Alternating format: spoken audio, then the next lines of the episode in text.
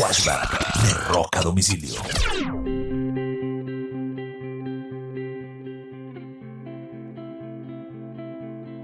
Siempre conservamos la esperanza que los Rolling Stones son eternos, indestructibles e invencibles.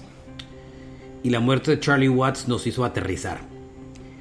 Hoy, un día como hoy, un 26 de julio del año de 1943, hace 79 años, nace Mick Jagger, el vocalista de los Rolling Stones. 79 años.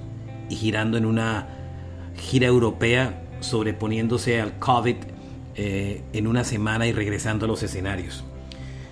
Mick nació en Tadford, Kent, Inglaterra, y su nombre de, de nacimiento es Michael Philip Jagger. Mick Jagger cumple hoy 79 años. Larga vida al rock and roll. Este fue un flashback de Rock a Domicilio.